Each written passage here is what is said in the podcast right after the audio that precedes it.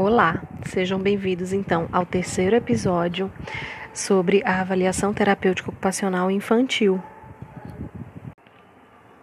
Dando seguimento, é, quando a gente fala de avaliação do desenvolvimento infantil e do desempenho ocupacional infantil, né, Uh, além desse procedimento todo que eu falei, de uma entrevista bem feita, da anamnese, de constar prontuários, vai ser importante também a gente realizar nossa observação clínica, observações clínicas relacionadas à criança. O que é uma observação clínica? É a gente observar atentamente com o nosso raciocínio né, profissional e o nosso raciocínio também clínico. Uh, sobre o comportamento dessa criança. Então, eu gosto de diferenciar a observação clínica livre da observação clínica estruturada no seguinte sentido: a observação clínica livre seria aquela em que o terapeuta faz muitas vezes quando a criança está na recepção ou quando a criança está brincando é, com o pai e a mãe. Às vezes, a gente está entrevistando um dos cuidadores e a criança está com outro cuidador ou está com algum estagiário dentro da sala e a gente tem pequenos olhares, a gente consegue captar aí alguns comportamentos, né? Mas é completamente livre numa situação em que a criança não está sendo posta a fazer nada, eu não estou esperando, né, nenhum rendimento dela.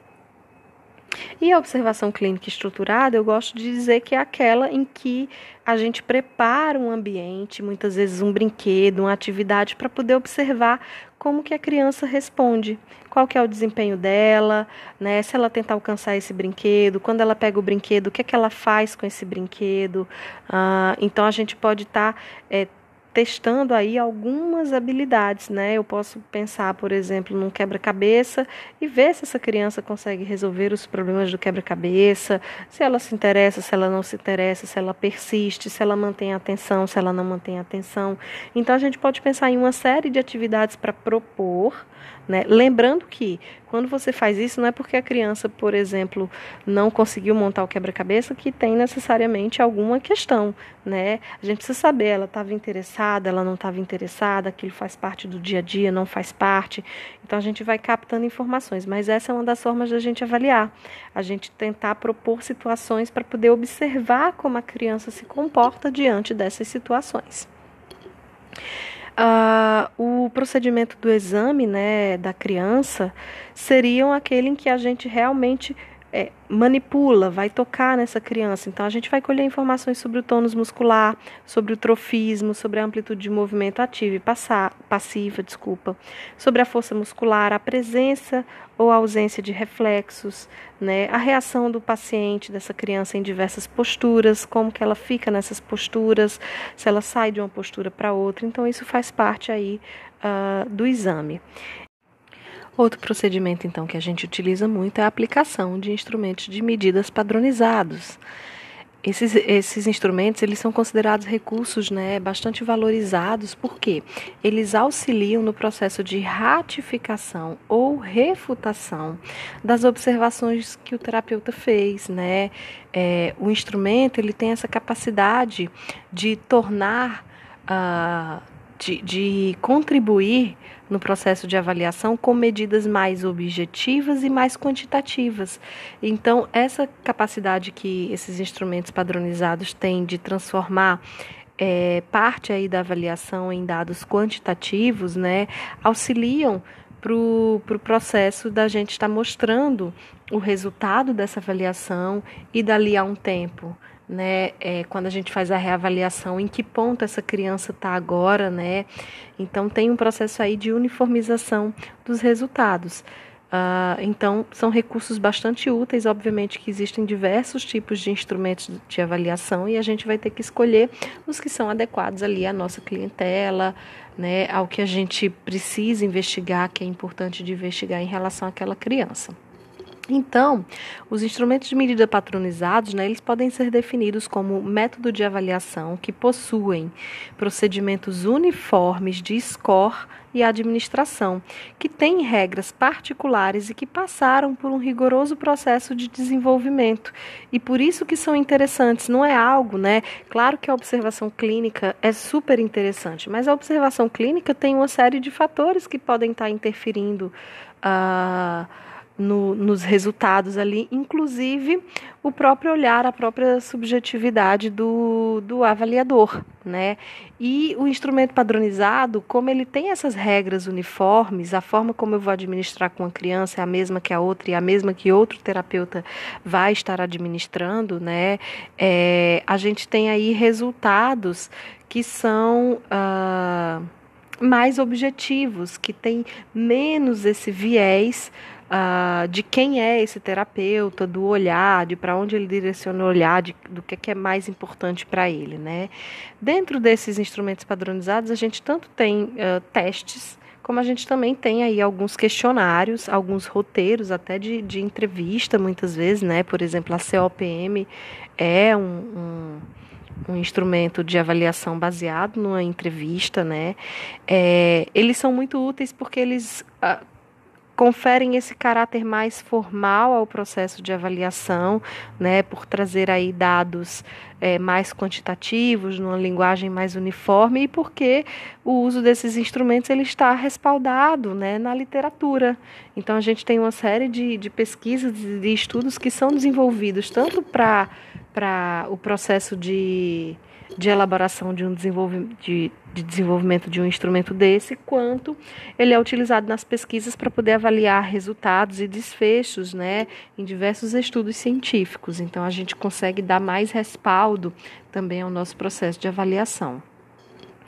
Os instrumentos de medida padronizados, eles são úteis para alguns objetivos, né? Então eles são muito úteis para avaliar e documentar a eficácia da intervenção terapêutica ocupacional. Então é isso que eu falei. Muitas vezes a gente vai, vai receber um, uma criança nova e aí a gente começa nesse processo de atender essa criança. Então, no momento em que eu avalio, antes de começar o processo de atendimento, a gente vai avaliar essa criança, a gente vai avaliar esse desempenho ou as habilidades dessa criança de acordo com determinado instrumento, a gente vai estabelecer um programa, um plano de tratamento né, para essa criança e dali, por exemplo, a seis meses a gente reavalia e a gente tem como ver, documentar a evolução, que muitas vezes a evolução a gente consegue perceber, né? Mas aí de novo tem a questão de um olhar que às vezes é subjetivo, né?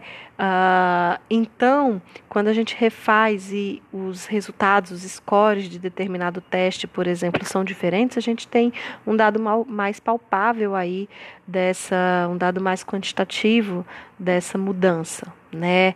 É, também é interessante aplicar esses instrumentos no sentido de facilitar a comunicação entre o terapeuta ocupacional com os demais membros da equipe e também do terapeuta ocupacional com a família, né? Porque a gente vai traduzindo a, aquilo que a gente está observando muitas vezes em números ou em categorias, né, em scores. Então isso facilita. Muitos dos instrumentos eles não são utilizados apenas por terapeutas ocupacionais. Muitos dos instrumentos que a gente vai estar tá vendo é, na nossa aula uh, dentro da disciplina, eles não são exclusivos, né, da, da terapia ocupacional. Então são são instrumentos que também outros profissionais utilizam, que tem uma linguagem comum, que está na literatura, né? Uh, é útil, então, para estabelecer esse nível inicial de desempenho do indivíduo e ele vai ser útil, inclusive, para os processos de desenvolvimento da profissão, no sentido do, da pesquisa realmente científica, né? Então, quando a gente quer comparar técnicas ou abordagem de tratamento, quando a gente quer investigar aspectos de determinada população, a gente utiliza esses instrumentos padronizados de medida. É importante entender que quando a gente está lá na clínica, né, a seleção de um instrumento padronizado também vai ser importante.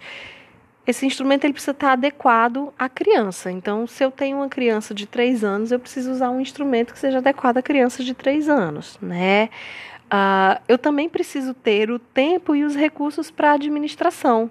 Se a minha consulta é de 40 minutos e o instrumento leva duas horas e eu não tenho como fazer né, esse processo em duas horas, como que eu aplico esse instrumento, tá? Então, ou eu vou ter que ter um ajuste no meu tempo, não vai ser possível aplicar. E outra coisa são os recursos, né? Tem alguns instrumentos, como por exemplo a escala Bailey de desenvolvimento, que ela tem o seu kit. Tem alguns instrumentos que têm o seu próprio kit. E a gente vai precisar usar este kit. Eu não posso querer aplicar a escala Bailey sem o kit da escala Bailey, né? É, também a gente precisa saber se a gente está treinado e capacitado, né? Tem alguns instrumentos que, que essa capacitação, esse treinamento tem a ver com você estudar o manual, aplicar, né? Primeiramente em algumas uh, crianças, para depois você estar tá usando efetivamente na clínica, porque a gente precisa treinar essa aplicação, tá?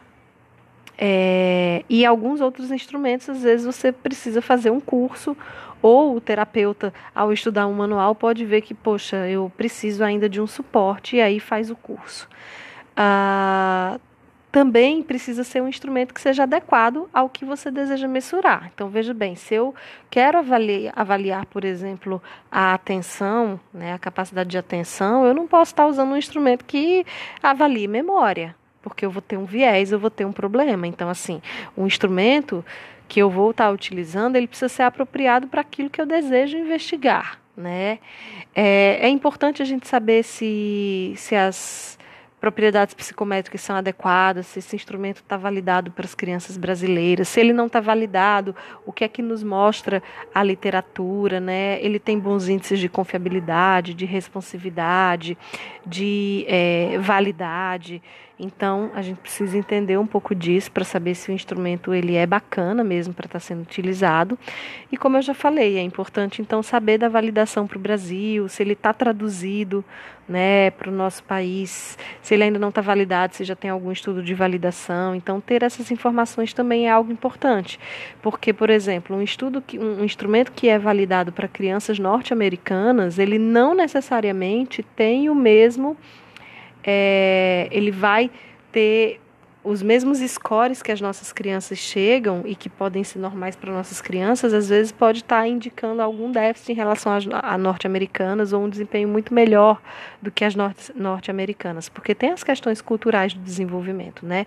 Então a, tra a tradução, a necessidade de adaptação cultural ou não, ela vai ocorrer nesse processo aí desses estudos de validação para o nosso país e é importante a gente estar tá também atento a isso. Às vezes a gente usa um instrumento que não está validado né, mas que é usado em diversos países do mundo, que é reconhecido como um dos melhores instrumentos para se avaliar determinada variável, determinado aspecto do desenvolvimento ou do desempenho da criança, e às vezes a gente não tem nada uh, tão bom, tão interessante na, na nossa língua, né, validado para as nossas crianças. Então, nesses casos, a gente pode usar esses instrumentos, mas tendo para a gente a ressalva de que, olha, esses, esse, esse resultado eu estou comparando o resultado da minha criança aqui brasileira com o resultado de uma amostra, né, que foi a amostra de padronização desse instrumento, norte-americana, ou britânica, ou japonesa. Então a gente precisa ter clareza disso. Né, de que esses resultados também dos instrumentos não são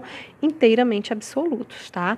Então, tanto no processo de avaliação do desenvolvimento, né, quanto de avaliação do desempenho ocupacional da criança, é, eu destacaria justamente esses aspectos da entrevista com o familiar, que é fundamental, imprescindível, né, da observação do comportamento motor, cognitivo e psicossocial da criança, quando a gente está falando de desenvolvimento, mas também da observação do desempenho ocupacional dessa criança realizando essas atividades, né? E, e o ideal é que seja no, no ambiente em que é costumeiro para essa criança fazer essas ocupações né?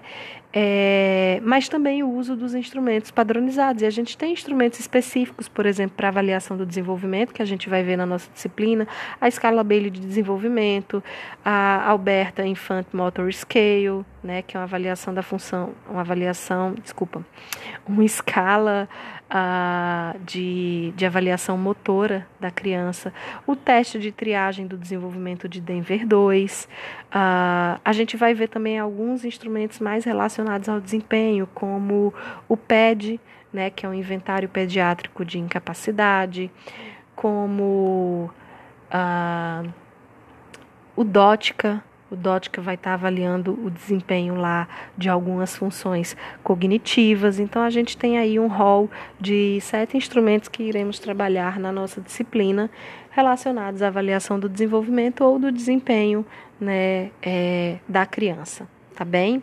Então, até a próxima e bons estudos!